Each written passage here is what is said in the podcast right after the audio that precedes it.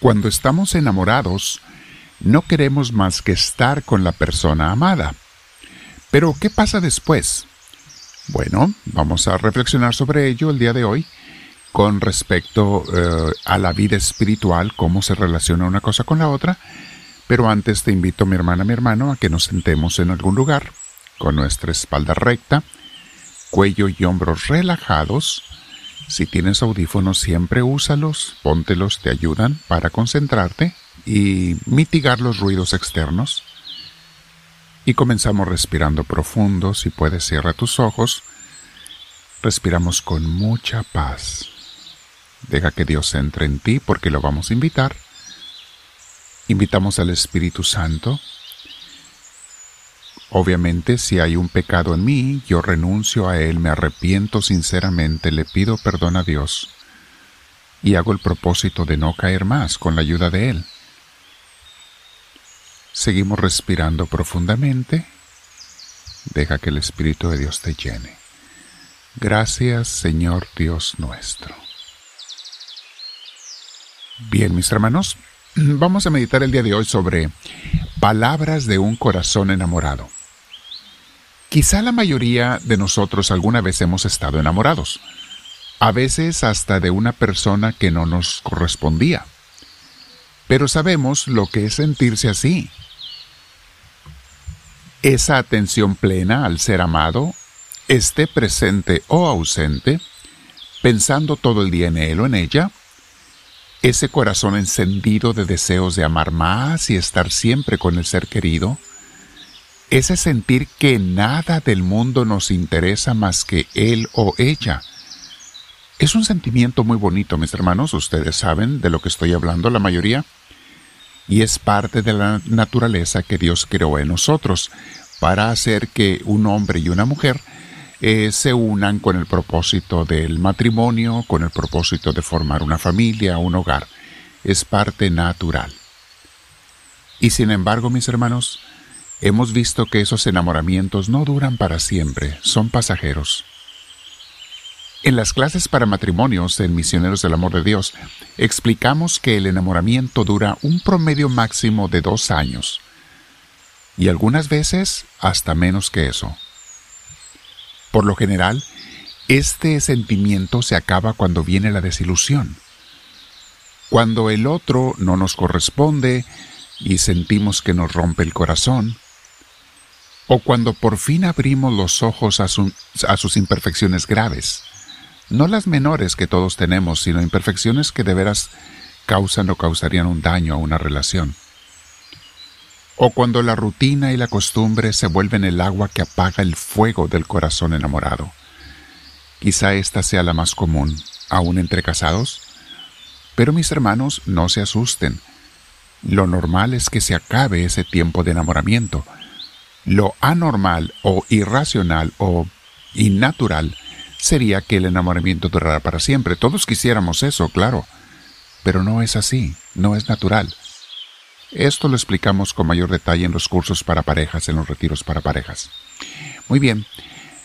Por esto, mis hermanos, y por otras cosas, los santos han descubierto que vale mucho más la pena enamorarse de Dios. Es el único que nunca va a ser algo que te desilusione y que nunca te va a fallar o abandonar.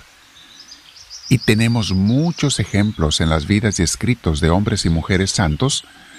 Uno de ellos es Tomás de Kempis, que expresa estos anhelos y suspiros de su corazón enamorado de Dios, enamorado de Jesús.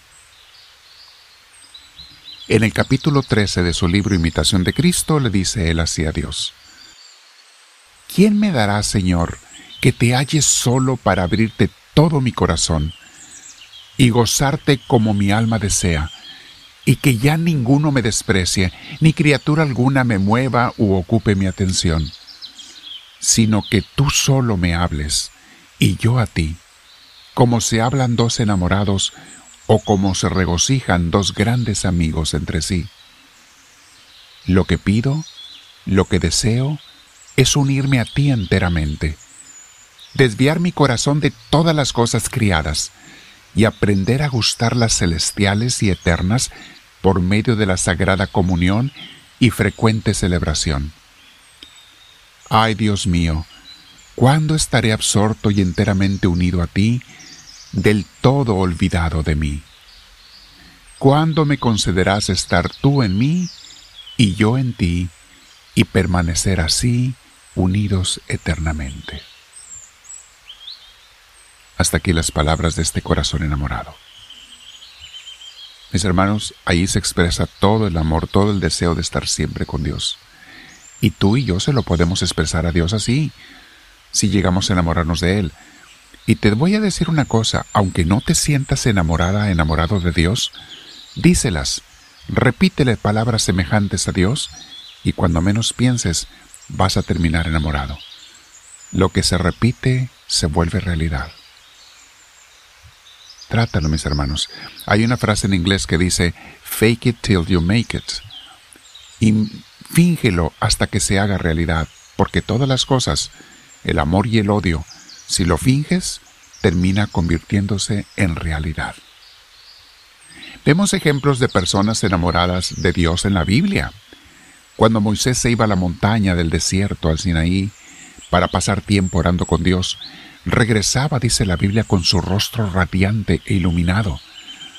Regresaba que se sentía, yo creo, esto ya lo agrego yo, se sentía que iba volando sobre nubes, que sus pies no pisaban el suelo. Y lo agrego yo porque sé lo que se siente en un momento así de, de contacto directo con Dios. Una luz emanaba de toda su cabeza conforme bajaba del cerro para volver con su pueblo a darle las enseñanzas y mandamientos de Dios. Dice Éxodo 34, 29, cuando Moisés descendió del monte Sinaí, traía en sus manos las dos tablas de la ley, pero no sabía que por haberle hablado el Señor, de su rostro salía un haz de luz. Jesús mismo, mis hermanos, vivió algo similar. En el monte Tabor, al hablar con su Padre y los santos del cielo, quedó todo iluminado. Dice Mateo 17, del 1 al 3. Seis días después, Jesús tomó consigo a Pedro, a Jacobo y a Juan, el hermano de Jacobo, que es Santiago, y los llevó aparte a una montaña alta. Allí se transfiguró en presencia de ellos su rostro resplandeció como el sol y su ropa se volvió blanca como la luz. En esto se les aparecieron Moisés y Elías conversando con Jesús. Y vemos muchos textos bíblicos, mis hermanos, que dice que Jesús se pasaba horas, a veces toda la noche, a veces muchos días, como en el cuando se fue al desierto por 40 días, orando con el Padre celestial. Marcos 1:35 dice: muy de madrugada, cuando todavía estaba oscuro, Jesús se levantó, salió de la casa y se fue a un lugar solitario donde se puso a orar. Palabra del Señor. Buscaban lugares solitarios y eso es lo que es lo que hacía Jesús, lo que hacían los santos, los apóstoles, eh, los profetas más bien. Los apóstoles aprendieron a orar después de la resurrección de Jesús, fue cuando ya lo practicaron mejor. Pero mi hermana y mi hermano, tú y yo estamos llamados a buscar esos lugares con Jesús. Abajo te pongo una lista de citas bíblicas que tú puedes meditar.